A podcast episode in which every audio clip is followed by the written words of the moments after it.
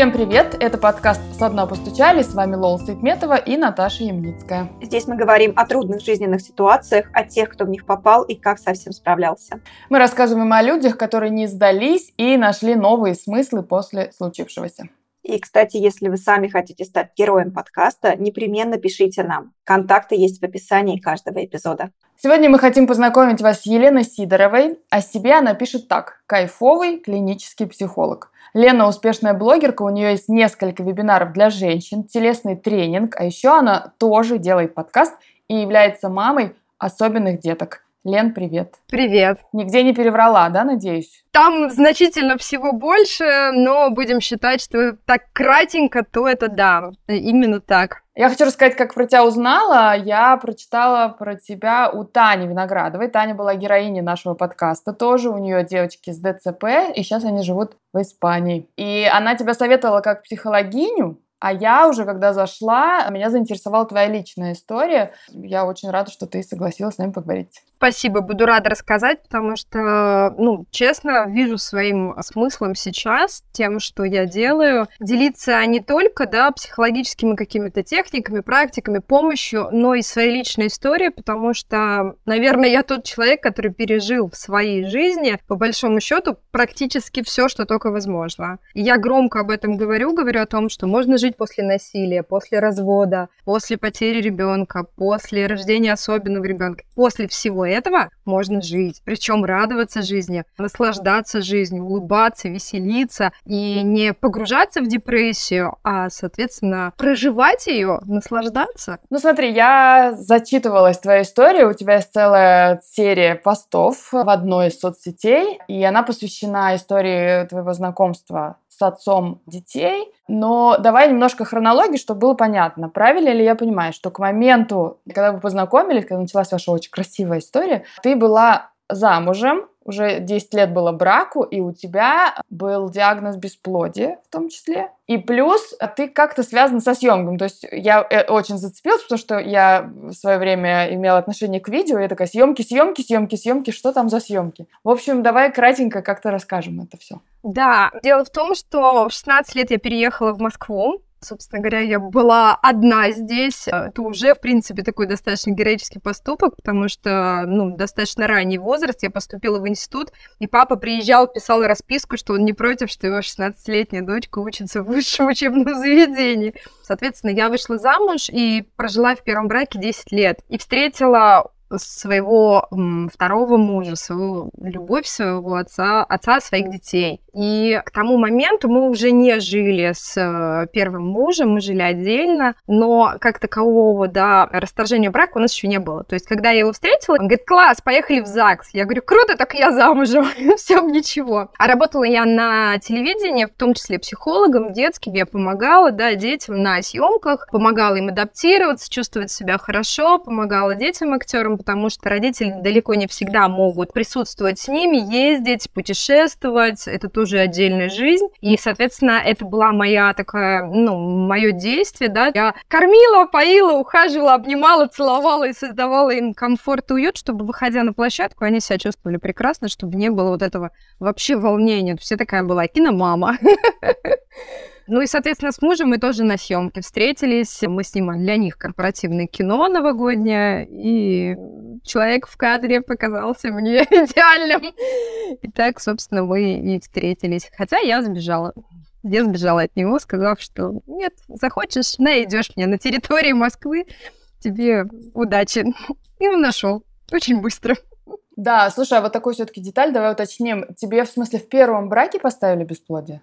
Да, почти 10 лет у нас, э, ну, то есть у меня была одна беременность, и это был мой сын Артемка, мой первый сын, да, которому сейчас было бы 14 лет. Она была одна, и мы его потеряли уже на сроке 13 недель. Это было больно, и после этого наши отношения с мужем уже начали совсем разваливаться, потому что и до этого у нас очень долго не получалось, не получалось почти 6 лет, да, и то есть как бы ставили бесплодие, и здесь беременности, это вот эмоции, ура, наконец-то мы дождались, и потеря сына, собственно говоря, пришла к тому, что ну, нам уже было не о чем даже взаимодействовать. Мы были уже просто чужими людьми, которые вот расходились и расходились все дальше и дальше. Да, мы жили как соседи. Я как раз та женщина, которая очень долго жила с мужем как соседка, но приняла решение для себя, что я не хочу так. Все меня отговаривали, близкие, родные. Мама кричала, что ты делаешь? Куда ты идешь? Тебе 30 лет, ты будешь старый, никому не нужно, у тебя нет детей. Зачем тебе это? 30 лет, разумеется, ты уже... Ну, ты не разведенка с прицепом, ты просто разведенка, но это тоже анти антилейбл, да вообще никому не нужный, абсолютно.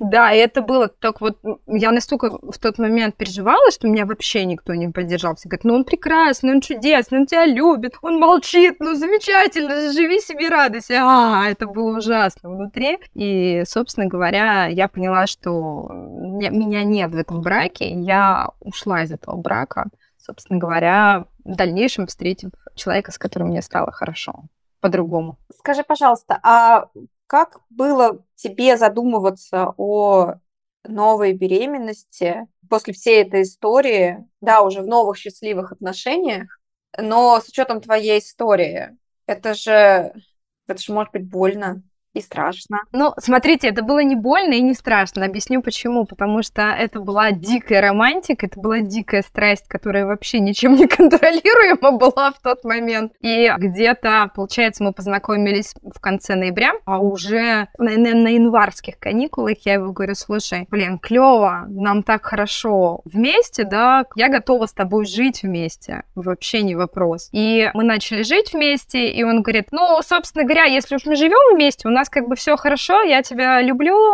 что бы нам тогда и не, не, не предохраняться, перестать? Я говорю, в смысле? Он такой, ну давай. Я говорю, ну давай, ладно. Я говорю, у меня все равно бесплодие, мне все равно, у меня все отлично. То есть мы больше года не предохранялись, и, ну, в первую брачную ночь организм расслабился, доверился полностью ну, по каким-то признакам ты стала уже понимать, но, во всяком случае, окружающие уже стали говорить, ага, на солененько, и тошнит, и вот это все. Ты что-нибудь понимала тогда или было какое-то предчувствие? Мы были с ним в, в отпуске, соответственно, да, в свадебном путешествии. Мы были, мы так как яхтенные капитаны. Он меня отучил на яхтенного капитана. Он сказал, жену надо выбирать, потому что она с тобой в вагоне в воду. И мы с ним поем. Он говорит, я еду учиться на яхтенного капитана. Ты поешь со мной?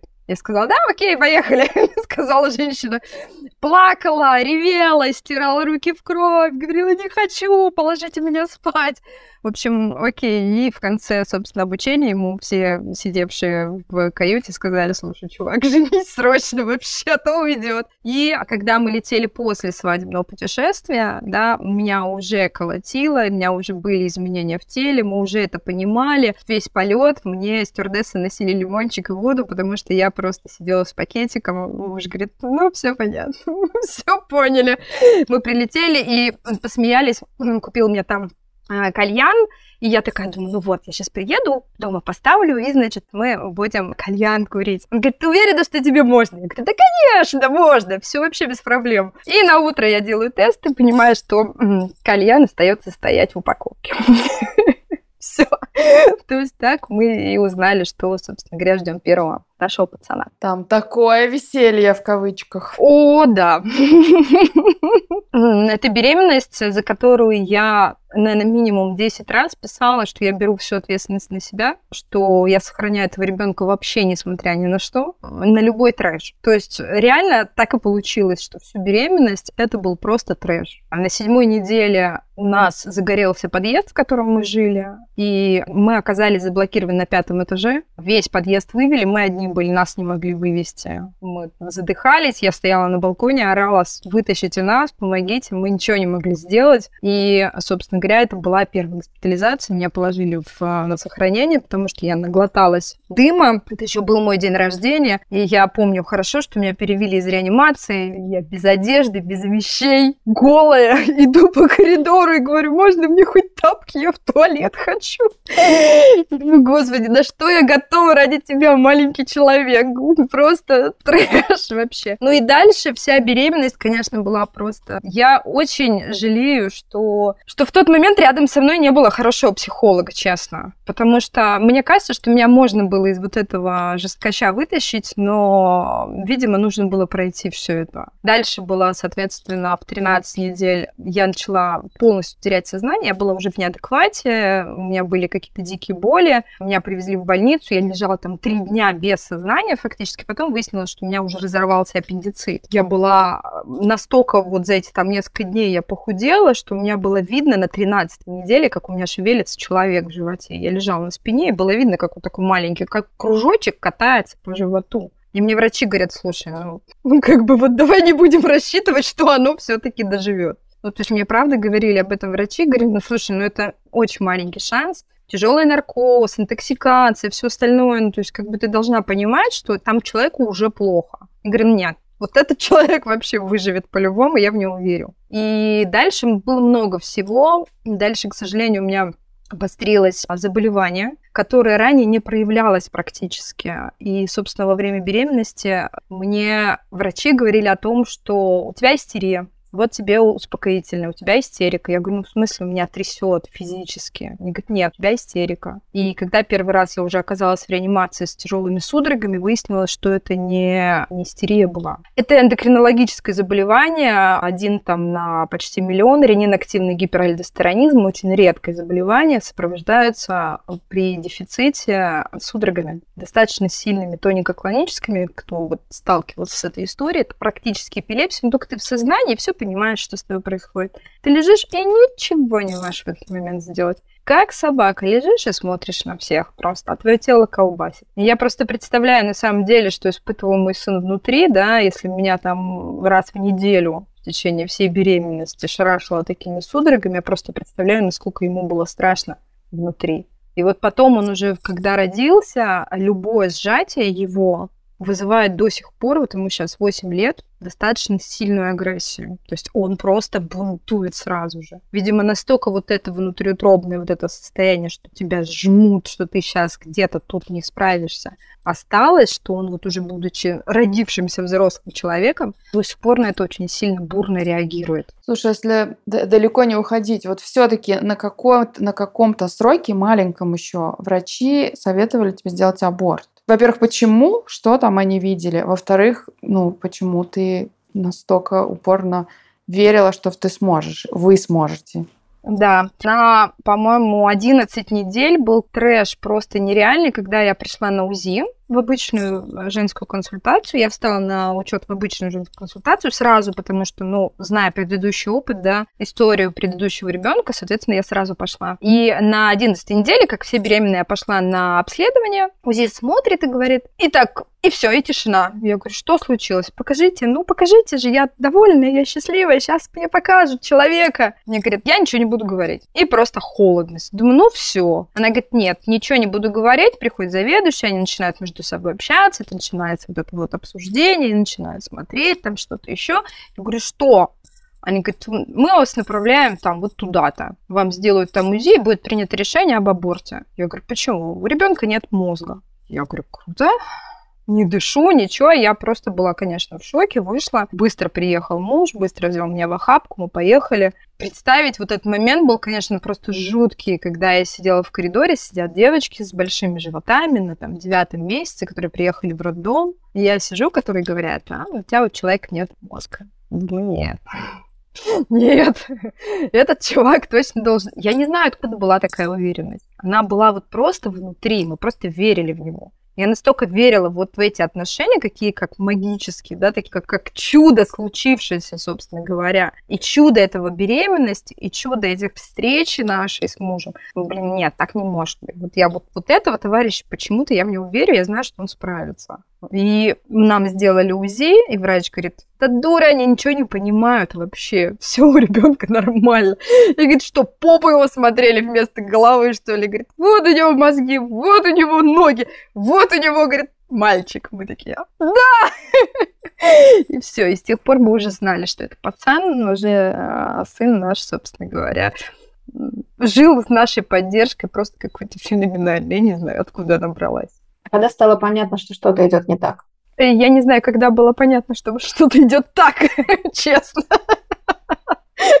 Хорошо, когда случилось что-то, что насторожило тебя больше всего? Градус э, тревоги, когда вырос настолько, что уже все. Ну, собственно говоря, да, начались вот эти приступы, уже стало понятно, что здесь явно речь идет не просто о том, чтобы сохранить ребенка, здесь уже даже муж начал паниковать, что здесь важно было еще сохранить и мою жизнь, да, то есть он еще за это очень переживал. Он даже больше меня переживал, я как-то вообще про себя не очень думала в тот момент. А вот он как раз-таки все время звонил, общался с врачами, да, и говорил, слушайте, мне вот жену бы как бы, я только женился, я еще не готов пока, да, вдовцом-то стать так резко, поэтому он очень за это переживал, и когда мы нашли врача, который согласилась, да, собственно, меня наблюдать, которая стала помогать, изучать, искать это заболевание, потому что не могли же понять, с чем это связано, соответственно, пока это все исследовали, и уже я лежала у нее не выходя, то есть где где-то с 22 недели я лежала не выходя вообще.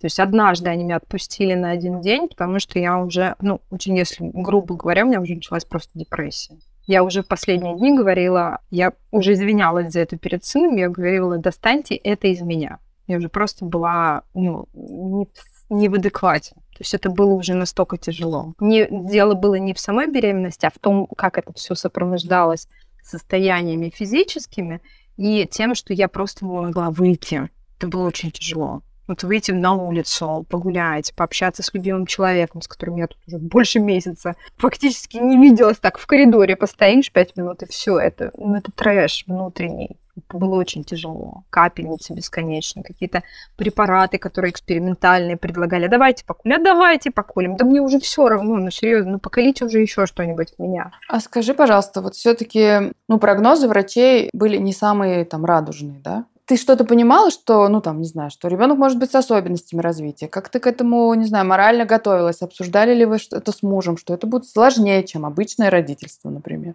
Интересно, что в тот момент я вообще об этом не думала. Вот просто совсем. То есть либо у меня так сработал инстинкт самосохранения, желание выносить этого ребенка, что у меня вообще не было таких мыслей. Причем ни у меня, ни у мужа. Возможно, это было сильное упущение врачей, потому что стоило, наверное, нам просто поговорить с нами, объяснить. Но у нас вообще не было таких мыслей. У нас была настолько уверенность, когда нам на 34-й неделе сказали, ну, давайте все, ребят, мы больше не можем нас доставать, как бы, серьезно, уже просто мы маму сейчас не вытянем дальше. И мы, мы думали, ну, сейчас он там пару дней полежит, мы его заберем и поедем домой. Как бы у нас даже не срослось в голове тот момент, что на самом деле нам предстоит еще там полтора месяца ада фактически. Знали что-нибудь про особенное родительство до того, как оно коснулось вас? Вообще нет. Единственное, о чем мы говорили с мужем, я помню, у нас был такой с ним разговор, и он тоже об этом часто говорит, да, он, там, когда его спрашивают про особенное родительство, что он говорил, «Э, я хотел, когда мои дети вырастут, да, ездить вместе с ними в дом ребенка, да, помогать особенным детям, чтобы они росли, понимая, что такие дети есть. Я говорю, ну, все, можно не ездить, у нас есть свой. У нас свой комплект. А больше у нас вообще не было мысли. У нас была мысль о том, что ну слабенький, ну докормим, ну да помогаем, ну дорастим. Все нормально будет. Вообще не было. Ни в первом, ни во втором случае такой мысли даже не возникло что вот это к нам. А вот сам факт, что все это непросто, да, с тобой все, да, протекает беременность непросто. Что тебя поддерживало и кто тебя поддерживал там? Как близкие это все переживали? Как вообще вы с семьей справлялись? Честно, семья по большому счету отстранилась, э, да. Мама звонила, спрашивала, ну как ты? Я говорю, ну хорошо, ну ладно. Муж, да, очень сильно поддерживал. Он прям вот, вот это, наверное, человек, который, я не знаю, как он вообще выдержал эту историю, насколько он вообще с этим справился. И, ну, то есть как он вообще это проживал. Потом я знаю, что он ходил к психологу, что он там, да, там получал, да, дополнительную помощь, сам уже как отец понимая, что, блин, надо как-то с этим справиться. Но тогда он был настолько вот прям у тебя все получится, все будет окей, все будет хорошо, у тебя все получится, давай, давай. Он был настолько заряжен на этот успех, я говорю, да, точно все получится. Поэтому от него, конечно, была прям, прям очень крутая поддержка. Наверное, единственный человек, который в этой штуке верил вообще во все происходящее, даже больше, чем я.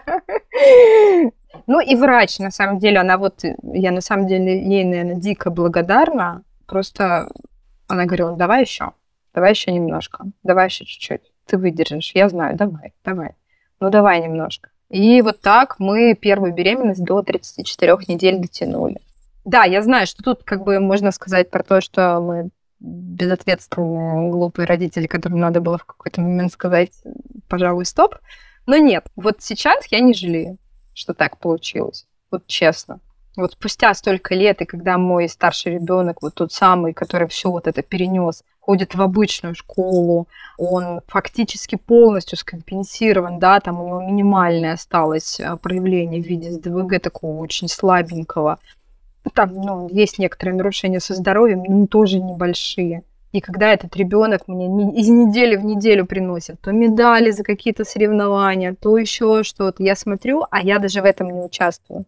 Он сам все это делает. Он приходит и говорит, слушай, там какая-то конференция, ну что-то подготовиться. Такая первоклашка. Я думаю, вау, ты что, серьезно? И этого человека мне предлагали, ну, не рожать. В смысле не рожать? Он такой человечище, который круче меня во много раз. Я просто смотрю и думаю, и как я могла от этого отказаться? Да нет, да, ну круто было, что мы это пережили, что мы приняли это решение. Как ты после этого решилась на вторую беременность? Слабоумие отвага, как я всегда говорю, серьезно. Ну, правда, мы пошли из той логики, что мы все-таки хотим двух детей. Мы изначально говорили, что мы хотим двух детей. И что хорошо бы, если бы между ними была не очень большая разница, потому что пока мы знаем всех врачей, которые нас могут выдержать, надо туда срочно успеть прийти еще раз. И между сыновьями у нас была еще одна беременность. Старшему было где-то 6-7 месяцев, у меня была еще одна беременность, и она не сохранилась. Было на ранних сроках, мы потеряли малыша, но там все достаточно рано было, то есть просто, просто организм еще не был готов на самом деле, мы так для себя поняли. И ровно через год, на день рождения сына, мы уже понимали, что да, нас будет четверо. Слушай, а чтобы далеко не уходить по хронологии, давай поймем вот что. По рождению ребенка первого, что у него обнаруживает, что с ним происходит, то есть с чем вы сталкиваетесь ну, сразу. Он сразу попадает, насколько я понимаю, по ДВЛ, то есть ты даже к нему потом приходишь по часам, по минутам и так далее. То есть ты его даже, ну, там, на руки берешь не сразу. Да, человек нашего забирают в родзале, потому что он сам не дышит, и его, он достаточно с хорошим весом, там, 2 почти, 2 590, то есть достаточно большой парень, он хорошо там откормился у мамы в животе, лежащий на одном месте. И, собственно говоря, мне говорят, он не дышит, он вот на ИВЛ. И пробыл он на нем 7 8, 7 суток, получается. И несколько раз мы становились свидетелями того, что врачи пытаются его снова запустить. То есть мы стояли в коридоре, они говорят, дыши, парень, дыши. Они его пытались раздышать без трубок, и это не происходило. То есть он несколько раз прям, ну, то есть э, приходилось снова ставить искусственное дыхание, и, соответственно, он начинал снова дышать. И, конечно, мы не ожидали этого. Вообще не ожидали. И я помню, как я первый раз увидела, я э, просто безумная сказала, я хочу к ребенку первые сутки. Мне говорят, ты что, женщина в реанимации лежит после операции, после кесарева, после там твоего состояния физического, да, куда ты? Говорю, нет, я хочу к нему. Я в первые же сутки попала к нему. Я стояла, мне говорит, сиди в коляске, там нельзя. Я встала, потому что я хочу к нему, вот он мне нужен. Я стою и понимаю, что у меня темнеет в глазах, и что у меня по ногам течет, видимо, кровь, судя по всему. Я говорю, медсестре, я говорю, кажется, нам пора обратно. Она говорит, я поняла все. Но мне настолько было важно быть в этот момент со своим сыном, да, просто побыть рядом, сказать, я тебя люблю, я здесь, слышишь, я тут, тебя никто не бросил, мы с тобой, ты справишься, парень. Я смотрела на него, я издалека даже помню, как я заходила в этот первый раз, вот они меня завезли, я говорю, вон там мой. Они говорят, почему вы знаете? Я говорю, вон мой. Они говорят, почему? Я говорю, ну, папу просто не видели, там микропапа лежал просто в кювезе. Я говорю, вот же он, прям совсем копия. И потом, когда муж тоже пришел, они говорят, а, мы знаем, кто вы. Вон ваш лежит. То есть микроверсия. Я прямо... Мне было важно еще спеть ему песню. Я, пока он был в животике, пела ему песенку. И стоя у кювеза, я пела ту же самую песню, и он реагировал. Мы прям видели, как по показателям реагирует ребенок чтобы было видно. Хоп-хоп-хоп-хоп, изменения идут. И врачи говорят, м-м, пойте, еще, еще, давай еще. И это было очень круто, потому что вот, вот он, видимо, видимо, он ощущал эту связь с нами очень сильную привязанность, да, и это было, конечно, ну, это было важно, и я была готова там сколько надо, хоть я не знаю, тут на диванчике спать где угодно, но я была готова быть рядом с ним ради этого. Но, увы, да, можно было заходить буквально на несколько минут сначала. А через сколько вас выписали и как это было? Выписали нас только через месяц и одну неделю. То есть через почти шесть недель мы оказались дома. Я все-таки сделала красивую выписку, как я хотела, потому что когда я уходила из роддома, я думаю, что у многих мам, детей, которые оказываются в детской реанимации, есть этот момент, когда ты выходишь, да, и ручки у тебя пустые.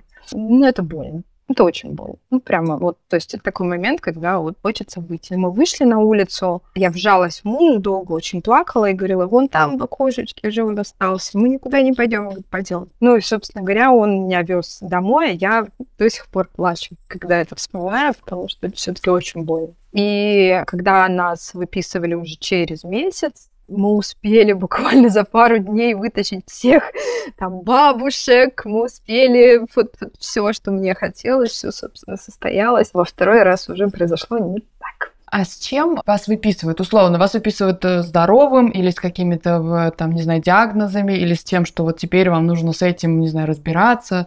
чем вы сталкиваетесь? Или вообще в больницу сразу, там, из роддома сразу в детскую больницу перевозят просто. Из роддома в больницу нас перевезли, получается, в... на десятый день его перевезли. Я легла к нему, да, я там тоже с боем пробилась сначала, потому что там все эти анализы, все вот эта вот веселая история. И там был ужас, потому что его перевели туда в реанимацию сначала, и нас не пускали к нему вообще. Можно было звонить раз в сутки, и тебе говорили, окей или не окей твой ребенок. И это была самая тяжелая неделя, потому что я телефон ненавидела вообще как факт, я его просто видеть не могла, потому что любой звонок, да, мог быть последним. Ну, то есть могли позвонить и сказать, все, человека нет. И я просто не дышала. Ну, то есть любое движение телефона, я просто переставала дышать. Это, был, это была ужасная неделя, и потом, э, когда его перевели уже на выхаживание, меня, собственно говоря, положили туда. Не положили, мне разрешили туда ходить в течение дня и находиться там с ним при кормлении. И там уже, уже была возможность дать ему грудь, он уже потихонечку начал сосать, он начал мамочкой, когда уже реагировать на меня начал как-то более адекватно. Ну и тут уже началось наше материнство и детство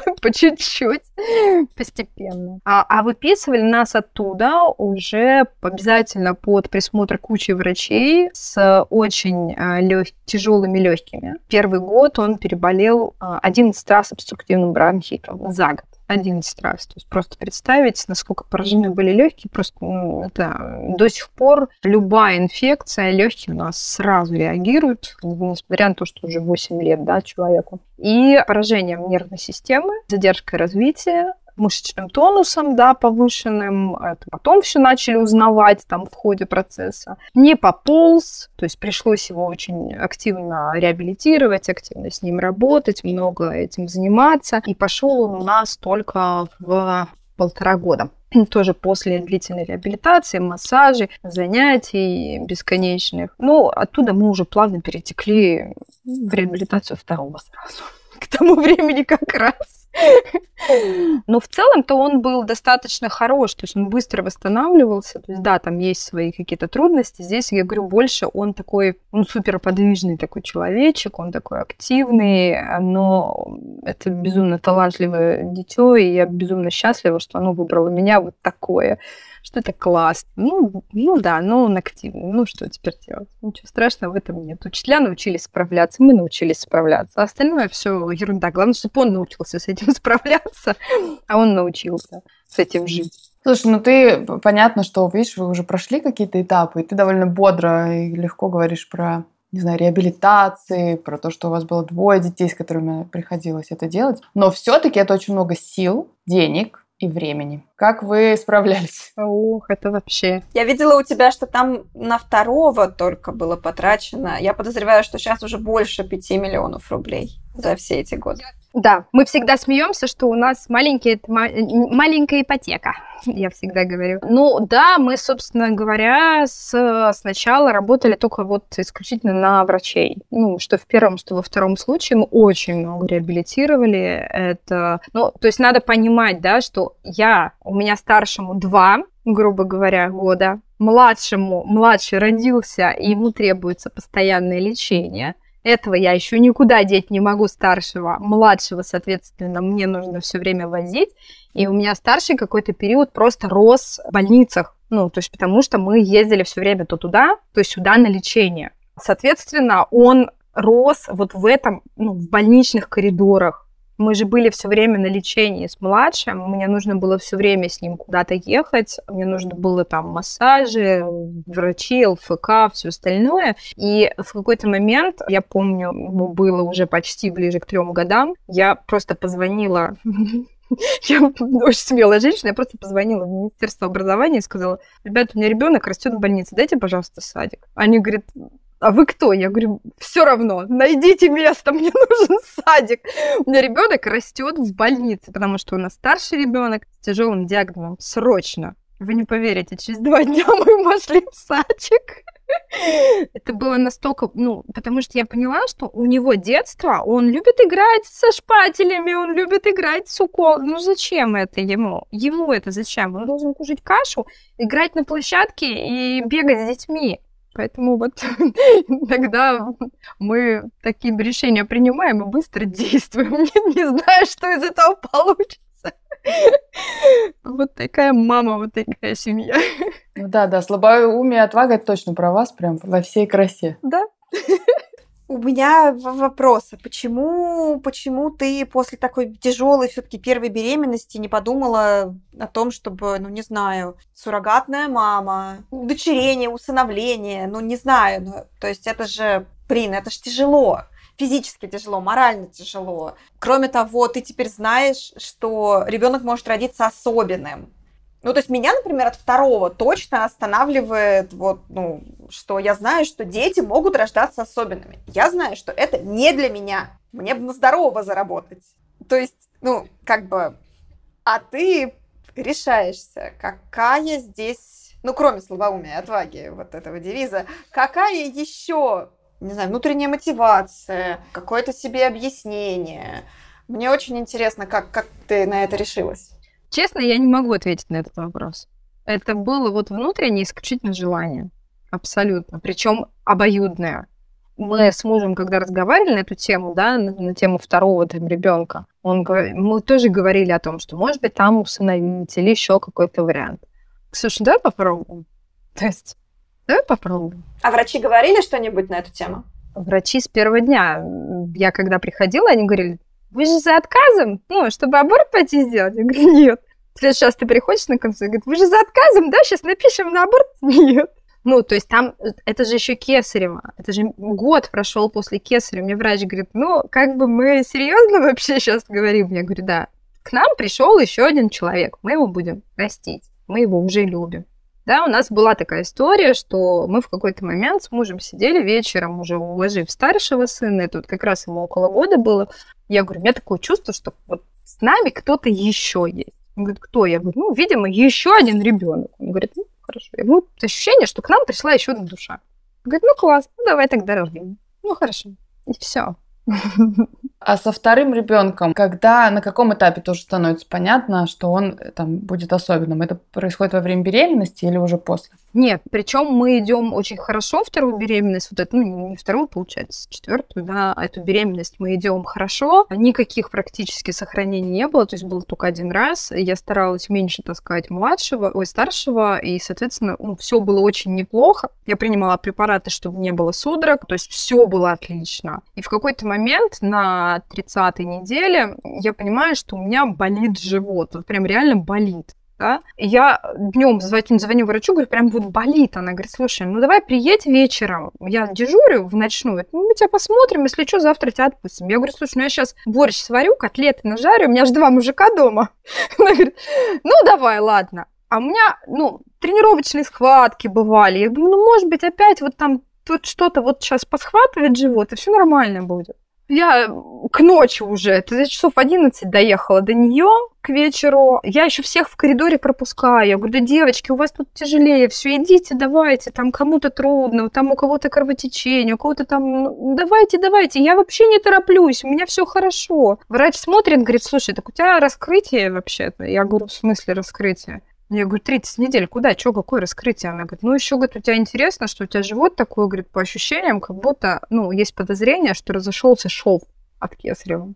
Они ходят вокруг меня просто вот так на цыпочках, боятся, потому что, ну, вот апчхи, и все, собственно, меня порвет не его, а меня не станет, да.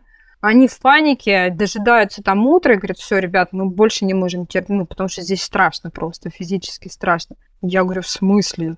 Они говорят, да, все, мы едем рожать сейчас, прям, ну, сейчас мы тебя кесарим, вот там, в течение 15 минут. Я говорю, что, серьезно, какой? Ну, вы что? У меня все хорошо, я никуда не собираюсь. Нет, они говорят, да, мы сейчас едем делать кесарево. 30 недель его достают, я говорю, вы что, это что, вы, этот человек? Они говорят, да, вот этот человек, крошечный просто. И самое, самое было для меня жуткое, да, если старшего я сразу издалека узнала, я говорю, вот это мой ребенок, то к этому я подошла, и я говорю, может, это не мой? Может, мы перепутали? Мне говорят, нет, нет, Лен, это твой ребенок. Ну, потому что уже знали, я же здесь уже была, я уже с этими врачами общалась, говорит, Лен, это твой. Я, говорю, я ходила несколько дней, приходила, смотрела и такая, да, это мой ребенок, вот это мой ребенок, вот надо к этой мысли. То есть у меня вообще не срослось в голове вот этот процесс, что бам, у меня второй ребенок. А что с тобой было после того, как вот были такие тяжелые роды? Правда разошелся шов, от Кесарева в итоге? Это была ложная тревога была? К сожалению, да. Это была ложная тревога, и достали его, получается, он мог еще там сидеть. А что врачи сказали в итоге? Ну, то есть, когда все уже случилось. Что это было? Неизвестно. Это могли быть те же тренировочные схватки, но они настолько были сильные, что дало ощущение, что расходится шов. Все. Потому что был предыдущий не так давно беременность, плюс там же был аппендицит, который вырезали, тоже там могли быть любые какие-то другие изменения. И они говорят, ну мы не можем угадать. Вот честно, здесь нельзя было угадать. И ждать нельзя было, если бы было, да. И невозможно было разобраться, так это или нет. На третьи сутки у него произошло кровоизлияние в мозг, достаточно сильное, появились кисты в головном мозге. И мне врач говорит, один из врачей, да, так вот в личной беседе, потому что уже меня знали, уже видели нас тут не один раз, все было понятно. Они говорят, слушай, ну у тебя же маленький старший, ну что ты мучиться будешь? Ну ставь, ну он выживет, скорее всего. Ну, выживет, будет овощем. Зачем тебе это надо? Ну, ставь, что ты мучиться будешь? Я говорю, ну в смысле оставь? Как бы это мой ребенок. И тут включилась моя обратная история, да, да, если до этого я его не очень узнавала и говорила, я не знаю, кто это, то тут моя первая мама, которая была у старшего, включилась и сказала, так, стоп, в смысле? Сейчас мы будем делать еще больше, мы уже знаем, мы знаем, куда идти, мы сейчас справимся, по-любому все будет хорошо. Нет, я, конечно, слушаю тебя и думаю, где, где ты брала силы, как ты не опускала руки. Как тебе удавалось? На, на чем? На чем ты стояла? На вере в себя и в своего мужа и в своих детей. Вот только на этом. Что мы просто справимся. Вот какую-то внутреннюю такую абсолютную уверенность. Ну, а что? Ну, если даже этот ребенок, да, вот простите за выражение, умрет, зато я буду знать, что я сделала все для него, что могла, как мама. Ну, правда. Самый простой вот для меня в тот момент вариант был оставить встать и выйти. Ничего бы не изменилось. Да, мне бы было как... Я, я бы не смогла спать. Я не знаю, смогла бы я жить с этим или нет. Я знаю таких девочек, которые так делают. Уже по практике, уже после, уже общаясь. Уже даже врачи мне потом звонили, говорят, слушай, поговори там с мамой, она вот хочет отказаться, там ребенок хороший. И я понимаю их уже теперь. Но тогда у меня даже вариантов не было. Я позвонила мужу, я говорю, мне доктор предложил отказаться. Он говорит, покажи доктора. Я говорю, сейчас все объясню, кто от кого будет отказываться. И все. И дальше мы стали уже просто вот как, как ну, выгрызать это все, выгрызать каждую возможность, каждое движение, каждое... Вот просто все. Дальше просто начался марафон, супер марафон длиной вот уже 6, 6 с лишним лет. Да, то есть он начался еще вот со старшего, Получается, 8, почти 9 лет находимся в этом марафоне. Знаешь, у меня есть вопрос. Есть такое мнение, что реабилитация, занятия реабилитацией могут закончиться, а вот для родителей детей с ДЦП реабилитация не заканчивается никогда. И из того, что ты говоришь, у меня есть ощущение, что, ну вот вы его 8 лет этот марафон бежите, но ведь нет гарантии, что он хоть когда-нибудь завершится. Как с этим жить-то вообще? Больше того, есть мысль, что он и не завершится.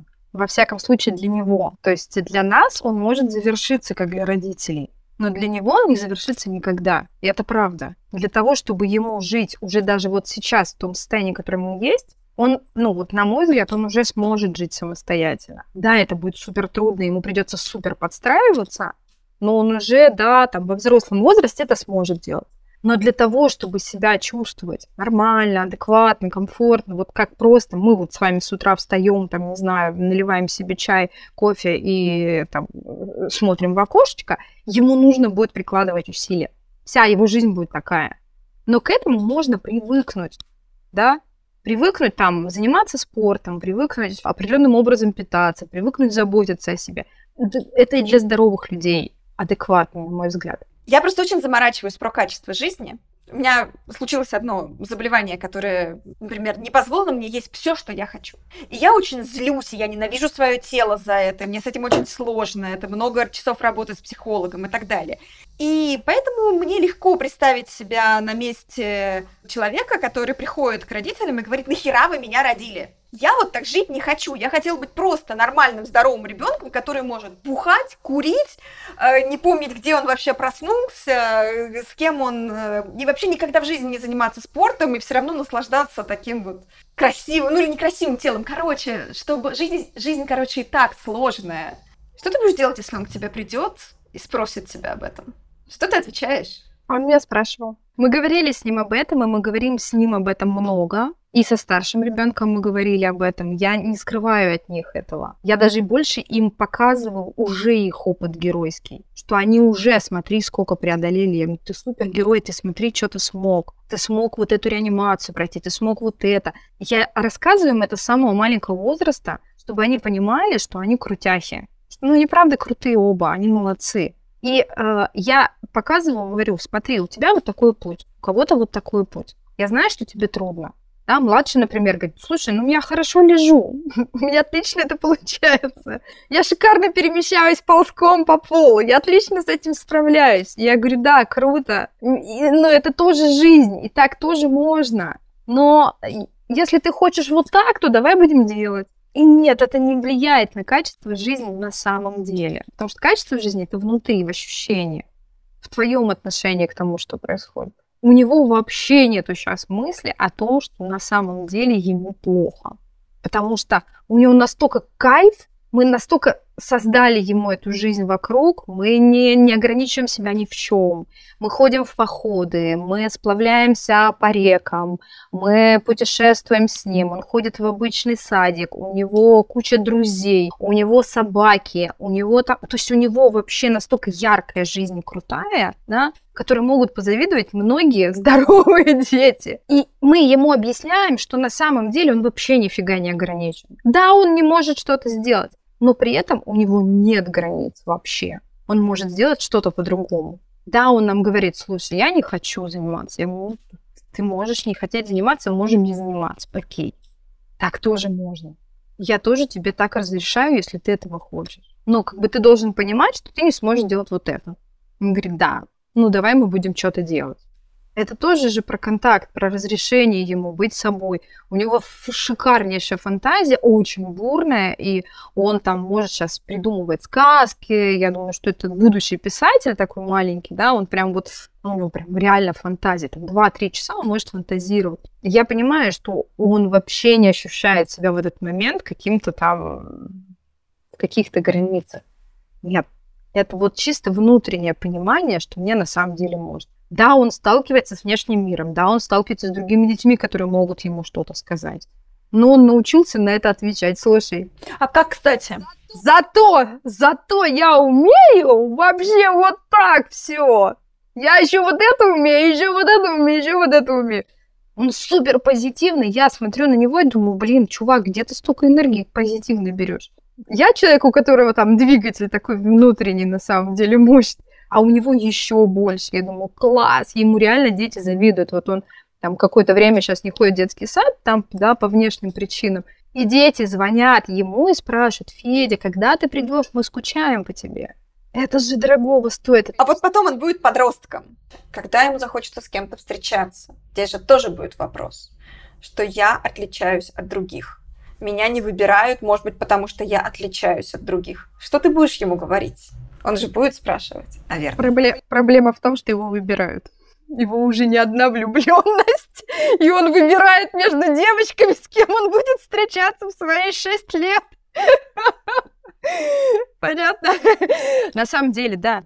Я не знаю, как это происходит, но даже взаимодействие, у, у него уже давно есть любовь, он уже влюблен, а, они в него влюбляются, у них есть общение, и там э, вообще они, наоборот, с огромным удовольствием идут к нему, начинают взаимодействовать. Я думаю, вау, парень, слушай, у меня такой популярности не было, как у тебя сейчас. И я почему-то, вот не знаю, внутренне вообще в нем не сомневаюсь в этом плане. А, да, возможно, это будут э, какие-то другие отношения, возможно, там будут свои какие-то причины, да, для этого выбора такого человека в свою жизнь тоже, да, у девушки. Но это уже не моя история, так скажем. Это будет его, и он будет... Я, я почему-то уверена, что он с этим справится. Я смотрю на него сейчас, и у меня не возникает этой мысли. Если что, мы всегда рядом. А давай э, уточним, то есть получается, что старший ребенок, ну, скорее ближе к норме, и он ходит в обычную школу, и с ним все в порядке, и все навыки у него как у, не знаю, как у нормотипичного ребенка. И диагноз только у младшего у старшего стоял диагноз с ДВГ, но сейчас его сняли, да, сказав, что он, в принципе, уже близок к норме практически полностью. Ну, да, то есть у нас остается этот э, слабое здоровье, да, в плане легких, а в остальном, в целом, да, он практически полностью скомпенсирован при всем при том, что мы имели. Да, я вот и думаю, это какой-то прям вообще героический у вас путь получается такой с финалом. Да, очень. Поэтому я говорю, что я постоянно своим детям рассказываю о том, что с ними происходило. Смотри, говорю, какой ты уже преодолел путь. Это когда ребенок говорит там, я не знаю, я не справлюсь, мне трудно, я не знаю, что мне делать. Я говорю, слушай, смотри, что ты уже прошел, вот с этой ерундой ты справишься вообще легко просто попробуй. Да, вот у старшего, то есть мы его практически полностью восстановили. Да, там есть какие-то мелкие нюансы, но с этим живет 90% нашего населения вообще без каких-либо особых проблем. У младшего, да, стоит диагноз ДЦП, у нас стоял спастический тетрапорез, тяжелая форма, прям тяжелая. Нам не давали даже, даже, даже гарантии, что он будет сидеть. И сейчас он делает свои первые шаги с ходунками самостоятельно. Мы дошли до того момента, да, что как бы он вот делает их сам уже теперь. И в, он должен был пойти в этом году в школу 1 сентября, но мы отложили еще на год, и он идет в обычную школу. Мне очень интересно, как вы будете относиться к их оценкам. У меня ребенку сейчас 10. Я в прошлом отличница с золотой медалью будь она неладна. И у меня очень сложные отношения к школе и к нему, и каждый раз, когда там ему тяжело или ему трудно или еще что-то, я такая, ладно, хорошо, не ходи, в конце концов, ну, хрен с ней, с этой школой. А потом меня прорывает, что, да блин, ну ему же нужны оценки, ему же нужно быстрее, выше, сильнее. Вот это и меня, меня колбасит вот на этих качелях. И я могу себе представить, насколько тяжелее людям, у которых дети с сложностями, с диагнозами, и тоже какая-то необходимость как-то балансировать вот это вот, где настаивать, где наоборот отпустить, где расслабиться. Как ты с этим справляешься со старшим? Что ты будешь делать с младшим? Какие у тебя планы? Ну, старшему я сразу сказала еще на этапе подготовки к школе, что это его полностью ответственность, потому что я к этому не имею отношения. Я доставщик в школу и обратно. Я могу поприсутствовать и могу прочитать из родительского чата домашнее задание, если очень надо. Больше я ничего не могу сделать. Ну, я свои 10 лет, 11 уже закончила. Папа еще раньше. Поэтому я могу почитать из чата, если очень надо. Я больше ничего не могу. Я могу посидеть рядом, я могу побыть с тобой, я могу пообнимать. Репетиторов еще можешь нанять? А-а, даже, даже не собираюсь. Я объяснила, что если тебе что-то нужно, мы здесь. Приди, спроси. Я работать за тебя ничего не буду. Нет, вообще никаких. И он изначально уже шел в первый класс, зная, что это про него. Ну, то есть вот сейчас конец первого года, да, первого класса, и мне говорят, слушай, а какие у него оценки? Я говорю, понятия не имею. Сейчас открою, посмотрю. И выходной, когда он принес портфель, я так посмотрела, тетрадки 4, там 5, еще какие-то отметки. классно. У нас была первая, а, так скажем, когда заканчивалось первое полугодие, да, первый класс, первое полугодие, первая контрольная работа. Единственный ребенок, который получает двойку, это мой ребенок. Причем, как бы это ни была двойка, да, им же не ставят еще на, на этом моменте оценки. Но это было понятно, что это два. И я, ну, первая мысль какая была у меня, как у родителей в этот момент. Мой ребенок просто устал. Заканчивается первый, первое полугодие. Он просто устал. Новый год. Ему уже не хочется. Я подошла к учительнице, говорю, я говорю, я так понимаю, что это про моего была речь, да, про двойку? Она говорит, да, про вашего. Она говорит, ну ничего страшного, он, видимо, просто устал. Ты знаешь, у меня еще один вопрос, но это уже по опыту общения с нашими героями, которые рассказывали уже о том, как они сами жили с каким-либо заболеванием, и как трудно их родителям было смириться с тем, что у них особенный ребенок, или ребенок с каким-то заболеванием, но что они с них требовали как будто больше, спрашивали больше, что раз ты бракованный, то ты должен быть быстрее, выше, сильнее в чем-то другом. Вот значит, ты у меня должен быть гением, не знаю, в математике, физике, лучше всех читай стихи, еще что-нибудь. Как ты здесь планируешь быть, когда, возможно, когда они станут постарше, когда они будут выбирать, кем им быть? Захочешь ли ты, чтобы они непременно пошли в университет? Не упадешь ли ты в обморок, если они скажут, а мы хотим в колледж, ПТУ, мы поварами быть хотим, что-то такое? Как ты готовишься к этому? Что ты думаешь? А, знаешь, тут интересный момент, потому что я уже с этим сталкивалась да, э, несмотря на то, что мои пацаны маленькие, мы изначально, да, помогаем им в их интересах. У старшего это изобретение, ну, прям микроизобретатель, мы его называем маленький Илон Маск, да, наш домашний. И, соответственно, у старшего это вот придумывание каких-то историй, и он вот прям в этом, ну, прям мастер, ему прям реально это круто нравится. Когда я разговаривала с э, другими родителями, они говорят, ну, вот ты же там будешь тянуть, чтобы он что-то там. Я говорю, слушайте, ну, для меня, вот честно, если они закончат школу и найдут себя, мне вообще достаточно. Серьезно. Мне, как маме, уже тот момент, что они просто там 9 классов смогли отучиться, а дальше занялись вообще тем, что они хотят, да возьми ты рюкзак и пойди путешествовать по миру. Окей, Главное, чтобы ты счастлив был. Ну, серьезно, я тебя рожал не для того, чтобы ты там, не знаю, диссертации защищал. Мне не надо этого. Я даже, когда мы разговаривали с директором школы о том, что вот наш младший пойдет в первый класс, я говорю, слушайте, если он закончит 9 классов, я вам буду искренне благодарна. Закончит больше? Круто. Захочет в институт? Класс, я поддержу тебя, парень. Ну, зачем я буду ему ставить какие-то какие планки, да, куда тебе нужно? Ну, ты сам решаешь, тебе круто, ты хочешь это делать. Хочешь? Я поддержу. Мы с папой рядом. Хочешь, не знаю, на повара пойти в ПТУ? Огонь! Круто, я рядом. Наш дойдешь в этом свою профессию? Кайф. Да я буду счастлива за тебя. Лена, удочери меня, пожалуйста. А я, знаешь, что, Наташ, я сижу и думаю о том, что все-таки чувствуется, что Лена давно в психологии. И вот чувствуется вот это вот там, вот твоя ответственность, вот моя ответственность, я могу быть рядом, я если что тут, но ты сам должен там, не знаю, попросить о помощи, да, и там типа не надо твоих успехов, и прям очень чувствуется. И, ну, знаешь, у меня возник вопрос, а ты когда говорила, что, ну, все вот это сложности начались с, с первой беременностью, что жаль, что у тебя не было психологической помощи, а в какой-то момент ты поняла, что уже нужно обращаться и что ты нуждаешься ну, в поддержке? Увы, я, ну, то есть в какой-то момент мне предлагали психологов, и предлагали государственных психологов прямо в больнице, но э, после одного из таких персонажей мне потребовались э, препараты успокоительные, в общем-то. Потом я долгое время не могла вообще войти в этот процесс. Я училась, да, я продолжала получать образование, будучи беременной, будучи там с детьми, да, и это помогало мне проживать какие-то этапы моей горя, да, моей боли, и в моменте, когда младшему было год, я поняла сама, что у меня депрессия. И я помню, как я в своем да, блоге в соцсетях сказала, ребят, у меня депрессия. Я иду, собираюсь, еду к психиатру. Я понимаю, что мне нужна помощь. Это вызвало дикий резонанс, потому что, ну ты чё, зачем? Ты все нормально, все хорошо, да? Но я понимала, что вообще-то что-то не туда идет в моей жизни.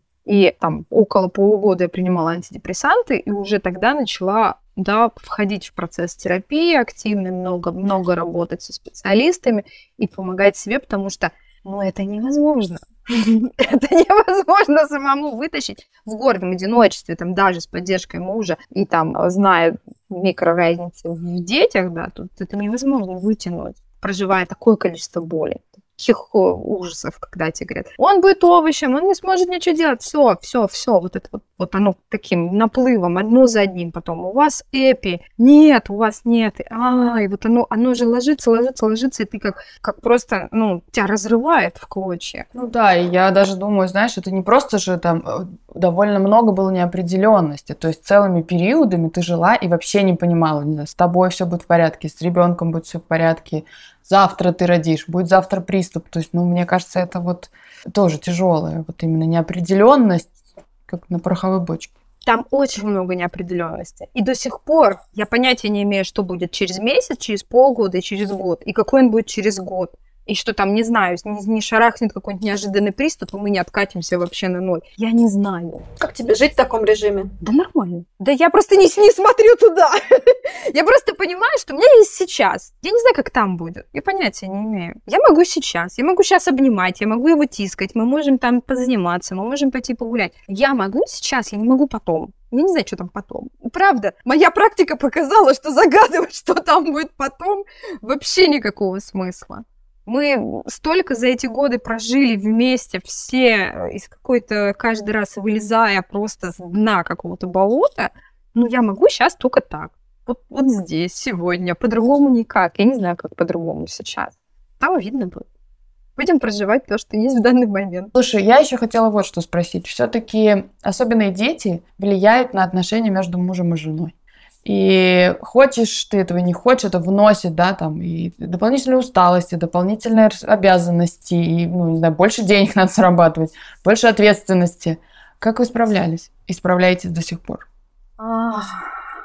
Мы были на этапе практически развода в какой-то момент. а Мы приняли для себя, что все мы не тянем.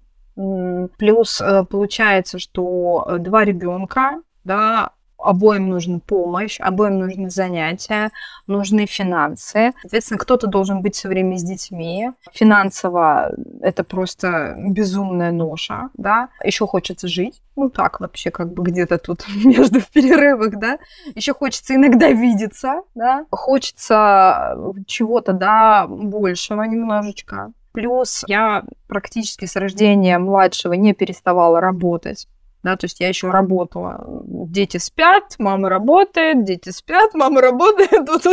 Это было примерно так. Это было достаточно трудно, и мы были оба измотаны в какой-то момент. И да, мы были прям на грани развода, но а, в итоге мы смогли перейти эту историю для себя, приняв решение, что на самом деле а, вдвоем грести в лодке значительно проще, чем одному. И я знаю огромное количество да, пар, которые разошлись вот на этом этапе, но ну, тогда очередная из проблем нас сплотила, и мы приняли решение, что мы попробуем еще вместе мы попробуем еще в этом направлении. И он отдельно ходил на терапию, я отдельно ходила на терапию. Мы вместе стали поддерживать друг друга. И я скажу, что сейчас у нас отношения в разы лучше, чем даже когда мы начали встречаться. Сейчас это просто колоссальная поддержка, человек, в который я могу вжаться, упасть, сказать, все, я больше не могу. Он скажет, я тоже больше не могу, но мы справимся, и через какое-то время мы снова встаем и идем вместе. И это очень круто. Это правда одно из самых сильных, вот это преодоление вот этого барьера, когда уже все, мы сейчас сдохнем, мы уже вместе не хотим, а больше друг друга видеть нельзя, да, в процесс вместе самое лучшее место на свете. Это было очень трудно. Это было не менее трудно, чем на самом деле испытание особым родительством. Так что все возможно. Что ты можешь посоветовать родителям, которые, ну вот, только-только стали родителями особенного ребенка, ребенка с ДЦП? Не бояться обращаться к тем родителям, которые прошли этот путь. Просто даже спросить что-то. Потому что они уже сделали какие-то шаги, да, и они чуть-чуть больше знают. И всегда фильтровать информацию. Всегда вообще. Вообще всегда. Потому что даже человек, который сказал стопудово, я знаю, как это должно быть, не факт, что на твоем ребенке это будет работать. Вообще не факт. Поэтому вот это, наверное, важно. Не бояться спрашивать, не бояться просить о помощи, не бояться принимать собственные решения и, да, э, фильтровать информацию и обращаться к психологам, потому что это то, что действительно нужно, потому что это не спринт, это очень большой марафон. И это часто помощь уже даже не психолога, а психиатра. Спасибо тебе большое. Спасибо. Была рада пообщаться. Да, нам тоже понравился какой-то такой живой очень разговор, такой наполненный оптимизмом. Я думаю, что слушатели это оценят. А это был подкаст «Со дна постучали». С вами были Лола Садметова и Наташа Ямницкая. И мы непременно дадим ссылки на страницы нашей героини сегодняшней, то есть э, обязательно посмотрите. Есть сайт Лены, есть ее странички ВКонтакте, есть канал в Телеграме, там много интересного, так что подписывайтесь и вот узнавайте новое благодаря нам и благодаря нашему подкасту и нашим героям. Услышимся через неделю. Всем пока!